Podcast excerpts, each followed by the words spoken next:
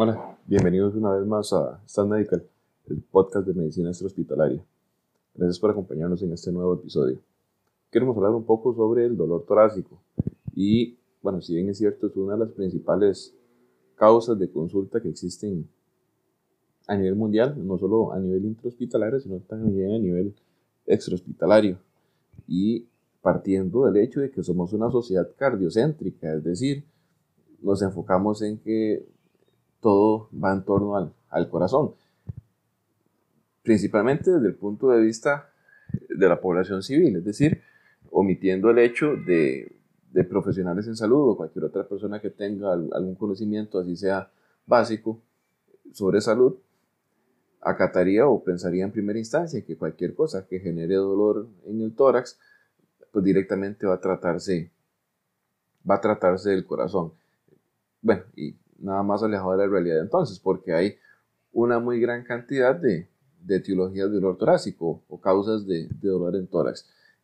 Por tratar algunas, podemos hablar de, de un angina pectoris o un dolor propiamente en el pecho, que sí, evidentemente inclinaría más a algo de origen cardiovascular. Podemos hablar de una ruptura de la pared de la aorta, eh, o bien llamada una disección aórtica. Podemos hablar de una pericarditis.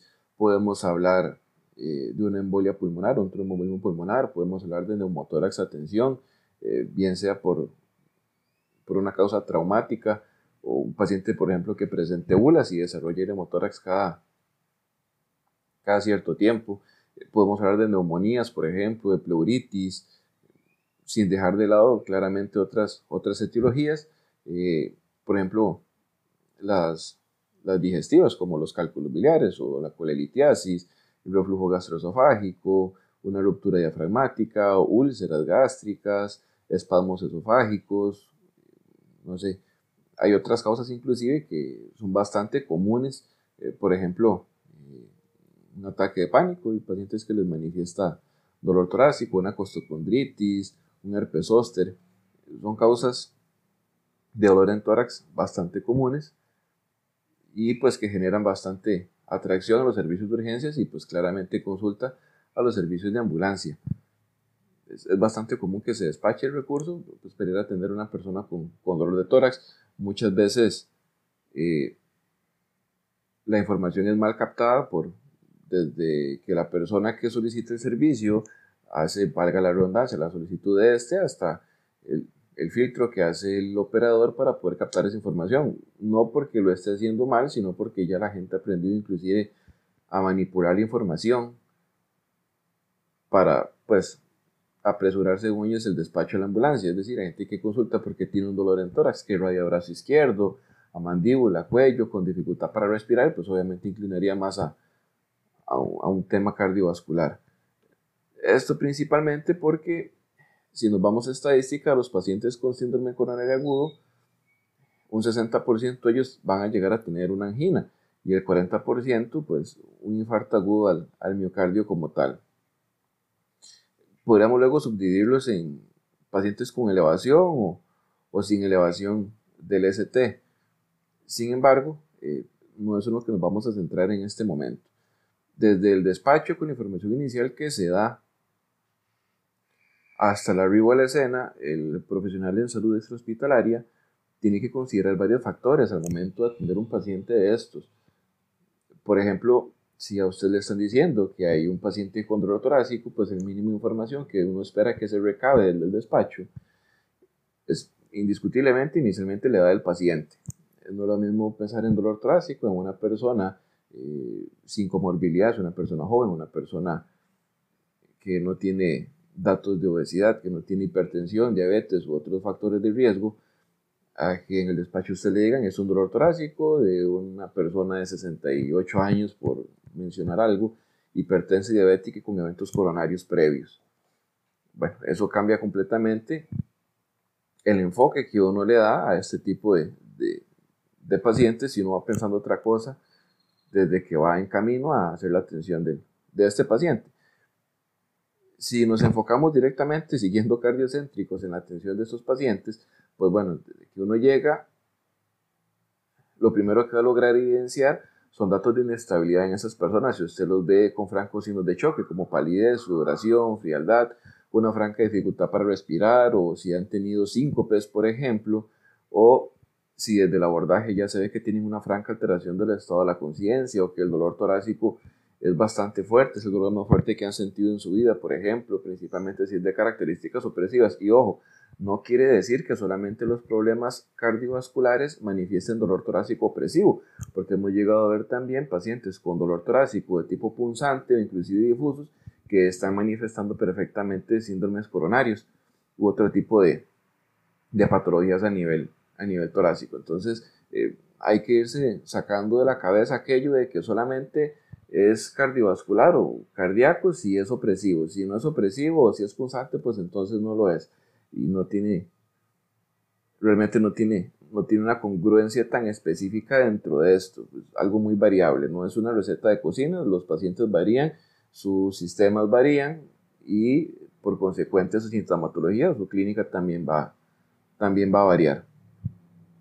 Dentro del abordaje continuando de estos pacientes, si determinamos que en efecto no hay ningún dato de inestabilidad, porque pues, claramente si tenemos datos de inestabilidad en esos pacientes, lo prioritario sería iniciar el traslado y otras, otras maniobras realizarlas de camino, como la toma de electrocardiograma, como la vía endovenosa, o iniciar algoritmos con antiagregantes plaquetarios, así como el alerta del centro médico. Si no se está manifestando de entrada datos de inestabilidad, lo consecuente o lo, que seguiría en este caso para poder ir descartando o para poder reducir en este caso o considerar otras probabilidades porque realmente no podemos descartar una patología del todo porque realmente medicina es, una ciencia muy inexacta y se basa en probabilidades. ¿Qué tan probable es que estemos ante una patología o qué tan probable es que estemos ante otra? Bueno, en este caso es menos probable que sea no sé, eh, una ruptura diafragmática porque no hay historia de traumatismos directos recientes y todo lo que conlleva la clínica de esta patología, por ejemplo. Pero es más probable que se trate de un problema coronario porque tenemos estos, estos y estos otros síntomas que podrían enfocarnos directamente, entonces sí, a, esta patología, en este caso un síndrome coronario. Si seguimos hablando de esta, claro está. Eh, como les decía, evidenciar si hay o no datos de inestabilidad en el paciente, porque eso cambiaría directamente de, entrada el manejo que se le daría. Y posteriormente, junto con la toma de signos vitales, la toma de electrocardiograma a dos derivadas. Y esto es fundamental, principalmente porque aún se logra ver en algunos servicios extrahospitalarios donde al paciente se le realizan solamente monitoreos cardíacos. Es cierto, Tal vez no en todos los lugares se tiene acceso a electrocardiografía 12 derivadas, sin embargo debiese de ser así porque es un gol estándar. El tema es que hay lugares donde sí existe el recurso y solamente se hace la, la toma de, de tres derivadas, de uno, de dos o de tres, o colocan cuatro cables del monitor cardíaco, el electrocardiógrafo, y pues entonces toman de uno, de dos, de tres, AUR, L y F eso realmente no nos dice nada, nos están faltando todavía las caras coronarias. Hay mucha información que no estamos teniendo en este caso. A lo que lleva esto es a subestimar la patología que tiene el paciente. Y muy importante, el hecho de que el electrocardiograma no esté evidenciando isquemia, que no esté evidenciando eh, alteraciones electrocardiográficas en otras ondas para sospechar de otras patologías, o hablemos por ejemplo de bloqueos auriculoventriculares no significa que en efecto el paciente no esté manifestando un problema cardíaco, porque recordemos que no todo problema coronario va a evidenciarse electrocardiográficamente de primera entrada. Podría pasar un tiempo hasta que empiecen a verse eh, cambios morfológicos en el electrocardiograma. Si ya logramos descartar, o más bien, perdón, si ya logramos eh,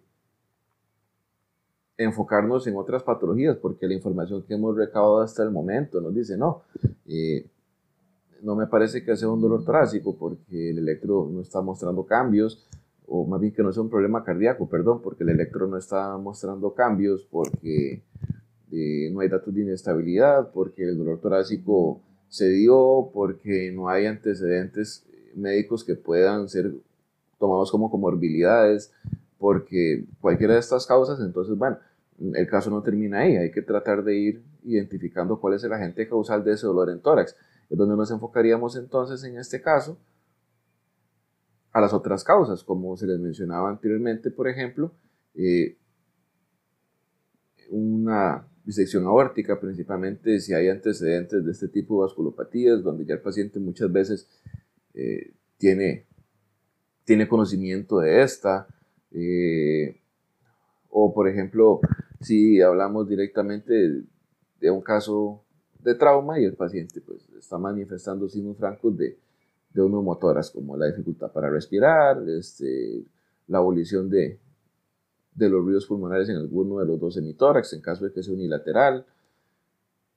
Eh, la historia del, trauma es muy importante en caso de que sea de origen traumático. Caso contrario, si hablásemos de un paciente con bulas, pues usualmente ese tipo de pacientes ya tiene conocimiento de que manifiesta esta patología. Eso pues hace un poco más fácil llegar a una impresión diagnóstica. Y no porque nos vayamos a enfocar directamente en eso, sino porque si ya el paciente le dice a usted es que yo tengo bulas y pues, usualmente tiendo a hacer un hemotórax cada cierto tiempo de manera espontánea o es que este, estuve con tos por el motivo que fuera y desarrollé un hemotórax. Entonces esos pacientes se manejan. Hay que recordar también que el manejo de este tipo de patologías como el neumotórax es un poco más, más conservador y reservado ahora, porque antes inclusive a todos se le metía la aguja, a todos se les compresionaba, inclusive llegaba a escucharse en la calle si no tiene neumotórax, entonces se lo hacemos, porque yo creo o me parece que pueda tener un neumotórax. Es un poco complejo en realidad poder discernir un neumotórax a nivel extrahospitalario a menos que hayan signos duros. Si usted está evidenciando en el paciente la lesión directa sobre el tórax, porque, no sé, iba en vehículo, no portaba cinturón, impactó el tórax contra el volante, y usted ve aquel gran estigma sobre el hemitórax derecho, por mencionar alguna, algún sitio anatómico, y tiene el enfisema subcutáneo y usted ve la franca dificultad para respirar y el paciente está hipóxico. Pero aparte de esto, y la franca taquicardia que podría esperarse, usted logra ver inestabilidad hemodinámica, el paciente está hipotenso, por ejemplo, entonces sí, el paciente sí requiere la descompresión torácica con aguja. ¿Por qué no si no hay inestabilidad hemodinámica? Porque muchos de los pacientes tienden a resolver su neumotórax sin la necesidad de la colocación de esto. Se les da un manejo conservador en el hospital y eh, se manejan con imágenes. En entrada a la de choque se le, se realizará el FAS o lo que el personal médico considere para su abordaje. Sin embargo, no hay mayor beneficio de generar la punción del tórax del paciente si no manifiesta inestabilidad hemodinámica a nivel extrahospitalario y, en este caso, sobre el nivel del mar. Si estamos hablando de que si hay inestabilidad hemodinámica, pues evidentemente está recayendo en un shock obstructivo y si el paciente requiere que se descompresione el tórax con aguja. Eh, del mayor diámetro y longitud del que se tenga a disposición, ojalá un catéter para, para punción torácica, ya existen de manera comercial. Y en la literatura se logra observar que se aconseja que sea en el quinto espacio intercostal. La cantidad de masa en el tórax, hablemos de músculo, piel, tejido adiposo, hacia la pleura es muchísimo menor en este sitio, que pues, dicho sea de paso, donde se realiza la, la colocación de la sonda posteriormente dentro del hospital, que en el segundo espacio intercostal, donde se realizaba anteriormente, o se aconsejaba realizarlo este, anteriormente porque usualmente había más masa muscular, había más tejido adiposo y muchas veces la aguja ni siquiera llegaba a la cavidad torácica, al espacio pleural, para poder generar la descompresión de eh, la lesión del neumotórax en este caso. Entonces, el quinto espacio sigue siendo ahora pues, el sitio de, elección para este tipo de, lesiones. Si la evidencia de lo que estamos recabando no nos enfoca a un problema cardiovascular, por ejemplo, isquémico, o no nos enfoca a un neumotórax, si más va de la mano, por ejemplo, con una neumonía, pues entonces sí hay que pensar en nuevamente la historia clínica. En esto manda la historia, la historia clínica, la anamnesis, porque podemos tener muchísimo equipo para poder hacer valoración del paciente, pero de nada sirve hacer todos los exámenes o de nada sirve hacer todas las pruebas de gabinete que tengamos dentro del recurso de ambulancia, por ejemplo, para un paciente de estos, porque ¿a, qué me enfoca? Es decir, ¿qué estoy buscando? Se supone que usted debería realizar pruebas basadas en lo que usted sospeche de ese paciente y la sospecha se lo va a decir a usted la historia clínica, la anamnesis, la entrevista que usted tenga con ese paciente o que bien se ha dicho, pues entonces la escena del reporte, en caso de que el paciente esté inconsciente y no pueda decirle qué fue lo que le sucedió. Retomando, por ejemplo, con el tema de neumonía, si, pues, si estamos hablando de un paciente que ha estado con fiebre, que ha estado manifestando infecciones de vías respiratorias posteriormente, pacientes encamados, por ejemplo, que están con fiebre, que están con, con tos productiva, con gran producción de flemas, bueno, entonces usted se enfoca más en una neumonía. Parte del manejo integral de esto, pues sí, evidentemente, enfocarse a esa patología. Hablemos un poco, tal vez quizá de la administración de oxígeno si el paciente lo requiere, probablemente lo requiera. Esperemos no llegar a encontrarlo en un, estado de choque, en este caso séptico, porque el manejo ya cambiaría completamente. Si hablamos, por ejemplo, eh, de problemas gastrointestinales como cólicos biliares o como espasmos esofágicos,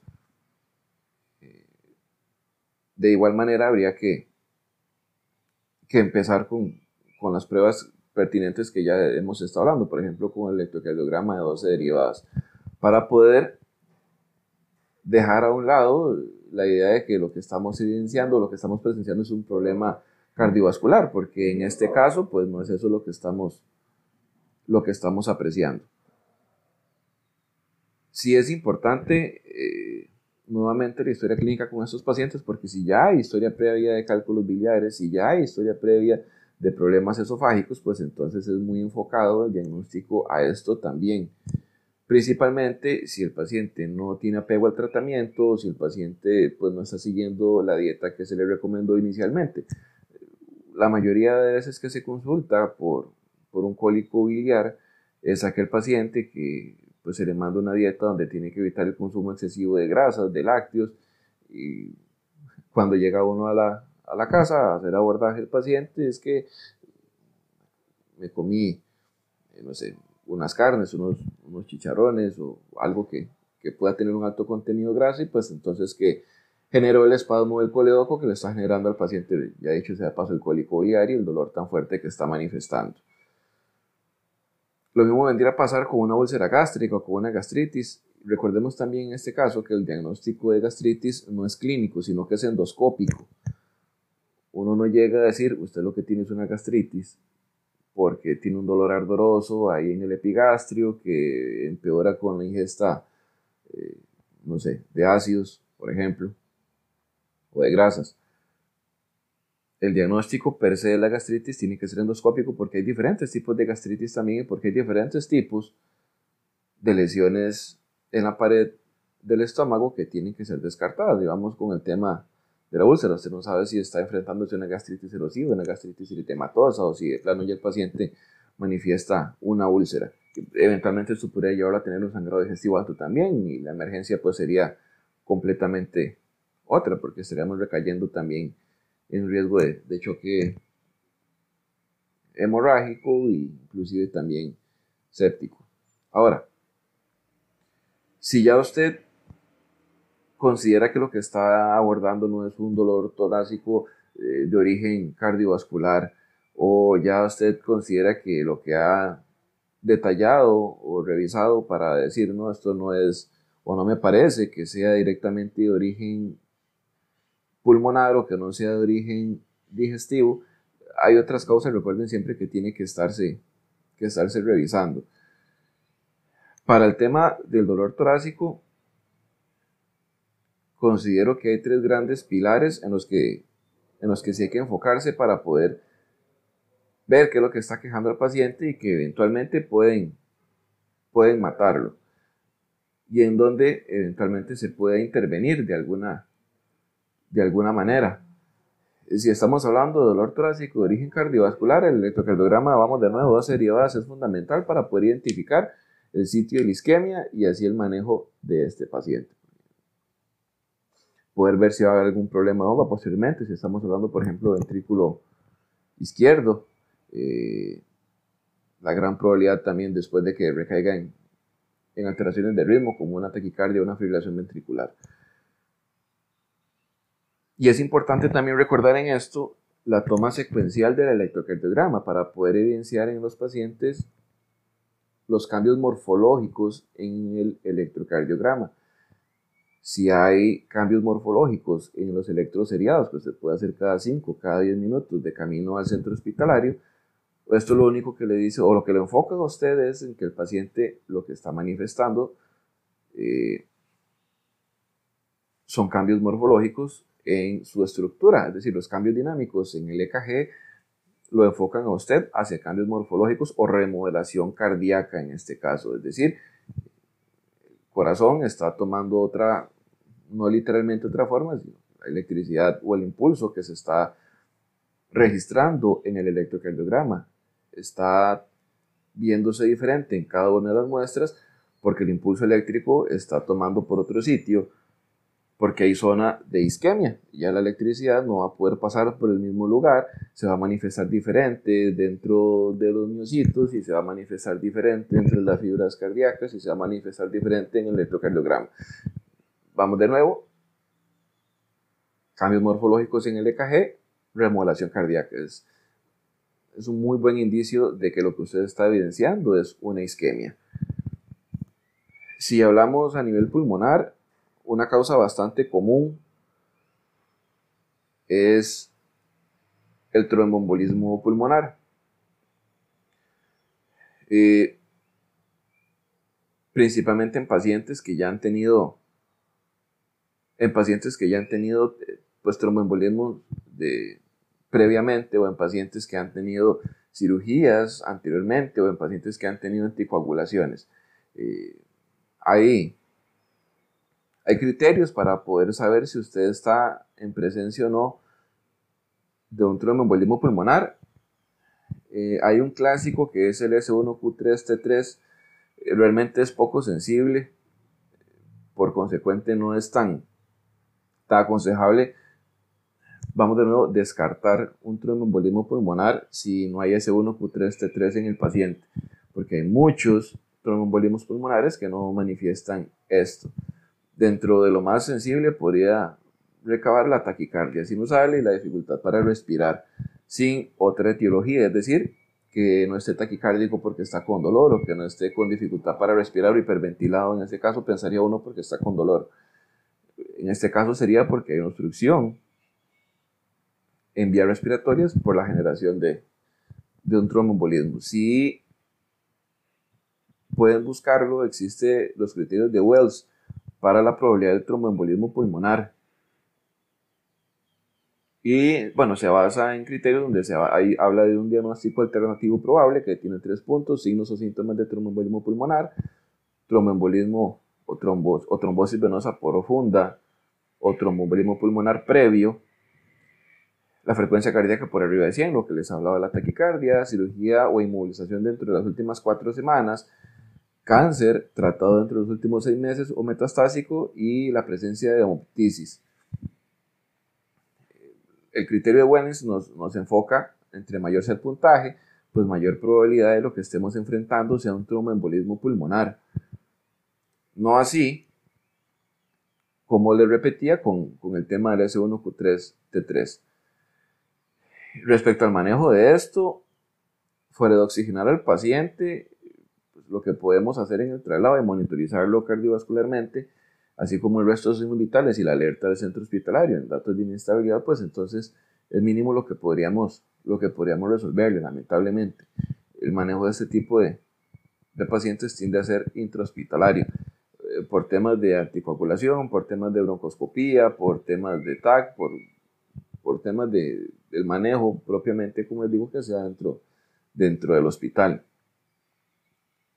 Eh, si nos vamos a, a los temas gastrointestinales, en situaciones que pueden poner en riesgo la vida del paciente, sangrado digestivo alto es una causa bastante común, principalmente si hablamos de varices esofágicas como en todo paciente que esté con una pérdida masiva de sangre, que lo esté llevando un choque hemorrágico, sangre se repone con sangre. no hay una medida sana para permitir volumen a un paciente con cristaloides sin esperar un daño adverso a lo que le estamos administrando. Si le estamos administrando grandes cantidades de soluciones salinas, si le estamos administrando grandes cantidades de lactato de Ringer, todo eso tiene componentes que van a, llevar al paciente o encaminar al paciente a, otro problema, por ejemplo, una acidosis hiperclorémica. Aparte de la hemodilución y aparte de que podría llevarlo también, no sé, a un, a un hemagudo pulmonar por la sobrecarga de líquidos, no tiene mayor sentido. Dentro del manejo de sus pacientes, sí, usted puede administrar una pequeña cantidad de solución salina para mejorar un poco la, la precarga, más no saturarlo. 125, máximo 250 cc de solución salina a nivel extrahospitalario deberían de ser suficientes y limítrofes para el manejo de estos pacientes. Vamos de nuevo, la idea no es encharcar al paciente, la idea no es hemodiluirlo, la idea no es generar una acidosis. También es, es importante si se tiene a disponibilidad la administración de algún inhibidor de la bomba de protones.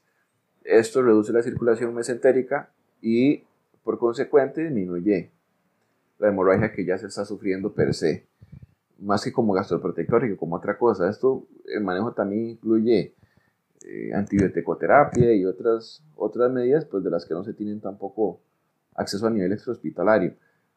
No quiere decir que no podamos sospechar del agente causal del dolor del paciente en este momento. Ya hablamos de causas cardiovasculares, ya hablamos de causas pulmonares, la principal en este caso fue el síndrome coronario, el tromboembolismo pulmonar y acá directamente eh, una úlcera perforada que esté, que esté sangrando. Y respecto a otras causas donde no se está poniendo en riesgo la vida del paciente, como la costocondritis o el ataque de pánico que le está generando al paciente el dolor torácico y muchas veces inclusive el dolor en extremidades por los espasmos carpopedales que está sufriendo, es muy importante no menospreciar las patologías, no menospreciar los pacientes. ¿Por qué? Bueno, primero, el hecho de que el paciente esté hiperventilado, el hecho de que el paciente tenga un ataque de pánico, de que tenga una crisis ansiosa, que tenga una crisis de ansiedad, no lo exenta de estar sufriendo otro problema torácico, de cualquier otra de las etiologías que aquí se manifiestan. Imagínese usted, por ejemplo, estar sufriendo, no sé, una taquicardia supraventricular, su corazón está en 200 latidos por minuto.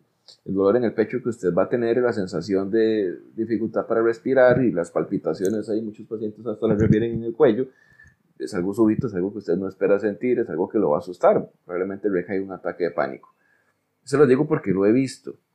Hemos llegado donde hay pacientes que están con una franca crisis ansiosa, con un franco ataque de pánico y me duele mucho el pecho y otros, otro personal que dice, no, no, lo que usted tiene es un ataque de pánico, respire profundo y quédese aquí en la casa y no va a tener nada.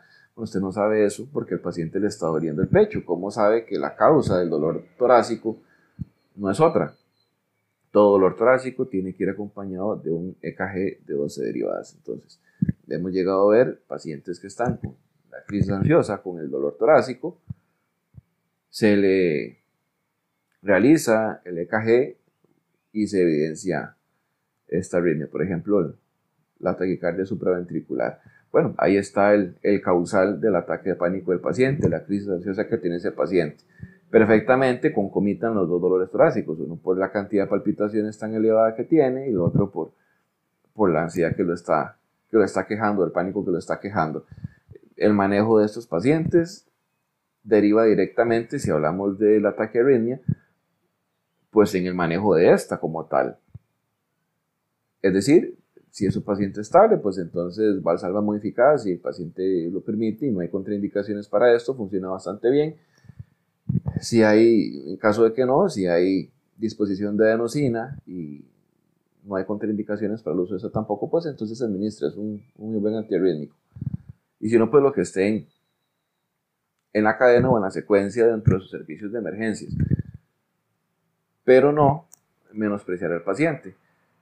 Eh, hay otros que se manifiestan, por ejemplo, por, por sobredosis de cocaína. Sin embargo, el manejo del paciente intoxicado con cocaína es, es con benzodiazepinas, principalmente con, con diazepam, que es lo que se encuentra más fácilmente en el servicio extrahospitalario. Ahora, repasemos un poco. El despacho le hizo usted que es un paciente con dolor torácico. Usted va pensando en comorbilidades y en el manejo que le va a dar dependiendo de lo que se encuentre en ese paciente.